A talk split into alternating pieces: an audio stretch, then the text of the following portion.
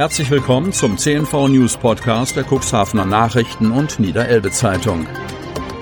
In einer täglichen Zusammenfassung erhalten Sie von Montag bis Samstag die wichtigsten Nachrichten in einem kompakten Format von sechs bis acht Minuten Länge. Am Mikrofon Dieter Bügel. Montag, 12. Juli 2021. Kompetenzzentrum Captain's Corner. Schiffsansagedienst versorgt Zuschauer auf der Alten Liebe und der Seebäderkaje seit zehn Jahren mit Informationen aus erster Hand. Von Thomas Sassen. Cuxhaven.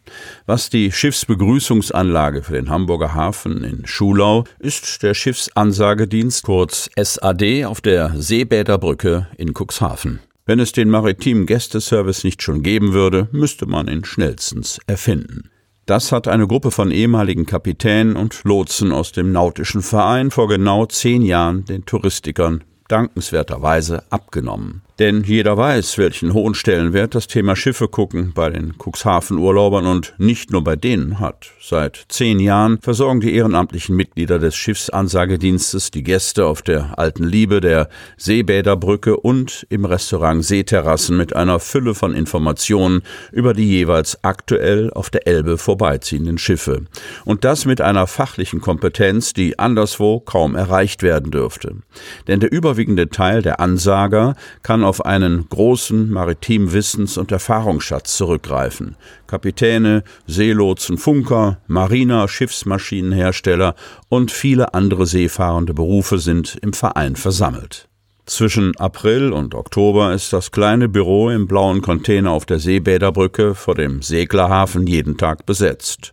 Captain's Corner nennen die Insider das Containerbüro, von dem aus die Aktiven einen unvergleichlichen Blick auf die Elbe haben. 26 Mitglieder teilen sich den täglichen Dienst von 10 bis 19 Uhr. Einmal in der Woche ist jeder dran, für drei Stunden.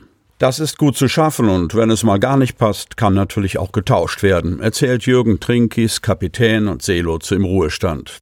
Zusammen mit Reinhard Linke, dem damaligen stellvertretenden Vorsitzenden im Nautischen Verein, und seinem Kollegen Arendt Tiedemann, dem früheren Leiter des Lotsenbetriebsvereins, hat er die Idee zur Gründung eines Schiffsansagedienstes damals in die Tat umgesetzt. Wir wollten eine Lücke ausfüllen, die der gewerbliche Schiffsmeldedienst hinterlassen hatte, nachdem er Ende 2008 den Service eingestellt hatte, erinnert sich Trinkis. Bis dahin hatte der Schiffsmeldedienst Ansagen auf der alten Liebe gemacht, wenn es in den Ablauf passte. Das ist heute ganz anders. Wenn Linke, Trinkes, Tiedemann und die anderen Ansager auf dem gut gepolsterten Ledersessel hinter dem Panoramafenster im Brückenhaus Platz nehmen, haben sie nichts anderes im Sinn, als den Schiffsinteressierten auf der alten Liebe die vorbeifahrenden Schiffe so genau wie möglich zu erklären. Länge, Breite, Tiefgang, Nationalität, Ausgangs- und Zielhafen sind dabei Standard. Die meisten Daten sind über das internationale automatische Schiffsidentifikationssystem und vom Anbieter Vessel Tracker im Internet abrufbar, die im Prinzip jedem zugänglich sind. Doch das reicht den Ansagern in der Regel nicht. Wenn möglich, geben sie zusätzliche Informationen über Ladung, Fahrtgebiet, Maschinenleistung, Besatzungsstärke und vieles mehr, je nachdem, worauf sie Zugriff haben oder was sie aufgrund ihrer beruflichen Erfahrung beisteuern können. Wir können auf einen sehr umfangreichen Wissensfundus zurückgreifen, freut sich Linke, der in der Startphase für die technischen Voraussetzungen gesorgt hat. Die Technik der digitalen Datenübertragung zur alten Liebe sei damals ein absolutes Novum gewesen, erinnert sich Linke. Die Telekom hatte damals die Standleitung via Kabel gerade abgeschafft. Mit zunehmender Routine und dem Ausbau des World Wide Webs nutzten die Schiffsansager auch das Internet. Seitdem können Menschen aus aller Welt in Bild und Wort live verfolgen, was vor der alten Liebe von Cuxhaven los ist. Eine Möglichkeit, von der viele Cuxhaven-Fans regen Gebrauch machen. So ist es paradoxerweise eine Hausfrau aus dem Ruhrgebiet, die täglich aus ihrer Küche die Webcam des SAD auf der Galerie des Stolbenhöfts nachsteuert, sodass die vorbeiziehenden großen Schiffe oft in voller Größe zu sehen sind. Gleichzeitig hört der Nutzer die Ansagen der Experten, darunter übrigens auch drei Frauen.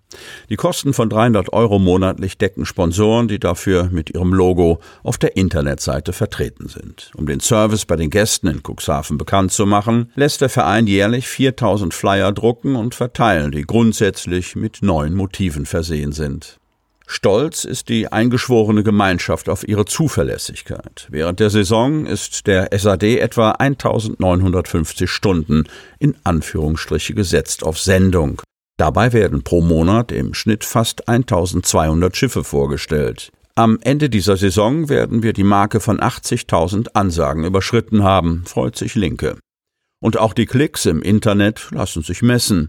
Wir sind bescheiden angefangen, inzwischen liegt der Tagesdurchschnitt bei 5500 Klicks und viele verfolgen unsere Durchsagen ebenfalls über das Internet. Welche Freude das oft bei den Nutzern hervorruft, beweisen E-Mails und Postkarten von Cuxhaven-Fans aus der ganzen Welt, die immer wieder beim Verein eingehen, ob aus Australien, Finnland oder Neuseeland. Was wird aus Grönemeyer Sammlung nach dem Aus für Fanmuseum? Wolfgang Hess überlegt noch, was er mit seiner etwa 1000 Artikel umfassenden Kollektion anstellt. Von Jens Christian Mangels. Kadenberge. Ein Fanmuseum zu Ehren des Sängers Herbert Grönemeyer. Das war die Vision von Wolfgang Hess für Kadenberge. Weil sich das Grönemeyer-Management querstellt, wird aus diesen Plänen nichts. Was passiert jetzt mit der ungefähr 1000 Fanartikel umfassenden Sammlung? Wie ein Fremdkörper fühlt sich seine Grönemeyer-Kollektion momentan an, sagt Wolfgang Hess. Ganz klar, der Sammler aus Kadenberge ist fast einen Monat nach der überraschenden Absage des Grönemeyer-Managements noch immer enttäuscht und rätselt weiter. Was waren die Gründe für die Ablehnung? Was spricht gegen ein Fanmuseum? Harald Bullerjahn, persönlicher Tourmanager von Herbert Grönemeyer, hatte in einer E-Mail an Hess lediglich, ich zitiere, grundsätzliche und rechtliche Gründe, Zitat Ende, angeführt. Ich hätte mich gefreut, wenn man mir einen plausiblen Grund genannt hätte, warum das Fanmuseum nicht gewollt ist, sagt der 59-jährige Kartenberger. Ob ein anonymes Schreiben, das das Management von einem Projektkritiker erhalten hat, zur ablehnenden Haltung geführt habe, darüber könne er nur spekulieren. Hess ist noch in der Überlegungsphase, was er jetzt mit seiner Sammlung, darunter Plakate, Schallplatten, T-Shirts, Tassen, Becher, Aufkleber und Eintrittskarten machen soll.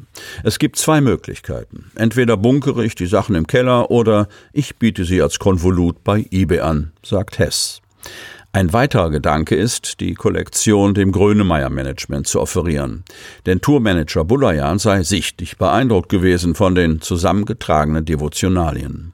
Wolfgang Hess hatte viel Arbeit, Geld und Herzblut in die Planung und Finanzierung des Fanmuseums gesteckt. Auf die zugesagten Fördermittel aus dem EU-Liedertopf von Landkreis, Samtgemeinde und Gemeinde muss der Kadenberger nun verzichten. Die schreiben, dass er die Mittel nicht in Anspruch nimmt, sind längst raus. Alles, was zukünftig passiert, passiert ausschließlich auf meine eigenen Kosten, betont der Uhrmachermeister und ehrenamtliche Bürgermeister von Kadenberge. Den Gedanken, eine Stahlbauhalle für seine Sammlung zu bauen, hat er demnach noch nicht komplett ad acta gelegt. Dort könnte ich meine Sachen dann zeigen, aber natürlich nicht öffentlich. Möglicherweise sei er etwas naiv an das Museumsprojekt herangegangen, gibt sich Wolfgang Hess durchaus selbstkritisch. Es war trotzdem nicht falsch, die Sache voranzutreiben. Ich musste ja der Liederregion und den anderen Förderern ein fertiges Konzept präsentieren, erklärt Hess. Er ist nach wie vor davon überzeugt, dass das Fanmuseum eine Bereicherung für Kadenberge und die Region gewesen wäre. Herbert Grönemeyer geht im kommenden Jahr wieder auf Tour. Wird sich Wolfgang Hess das anschauen? Der Kadenberger zögert lange mit der Antwort. Dann sagt er, ich habe noch keine Karten. Sie möchten noch tiefer in die Themen aus Ihrer Region eintauchen? In unserem CNV-Themen-Podcast auf Tauchgang gibt's alle 14 Tage per Interview interessante Personen, emotionale Stories und bemerkenswerte Projekte aus dem Landkreis Cuxhaven direkt auf die Ohren, damit Sie ab sofort keine Podcast-Folge mehr verpassen, benötigen Sie lediglich einen sogenannten Podcatcher. Auf den meisten Smartphones ist dieser bereits vorhanden. Falls nicht, dann suchen Sie ganz einfach in Ihrem App Store nach einem kostenlosen Podcatcher wie zum Beispiel Spotify, Apple Podcast oder AntennaPod. Selbstverständlich können Sie unsere Podcast-Folgen auch direkt über unsere Website unter cnv-medien.de slash podcast anhören. Sie hörten den Podcast der CNV Medien, Redaktionsleitung Ulrich Rode und Christoph Käfer. Produktion Rocket Audio Production.